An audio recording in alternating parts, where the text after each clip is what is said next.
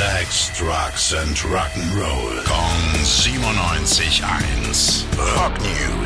Bald gibt's neue Musik von Ringo Starr. Die neue EP vom Ex-Beatle-Drummer wird Rewind Forward heißen und kommt am 13. Oktober dieses Jahr raus.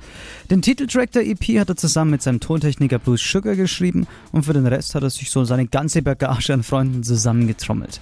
Insgesamt wird die EP vier Songs umfassen. Mit dabei Shadows on the Wall, für den hat er mit dem Gitarristen und dem Sänger von Toto zusammengearbeitet.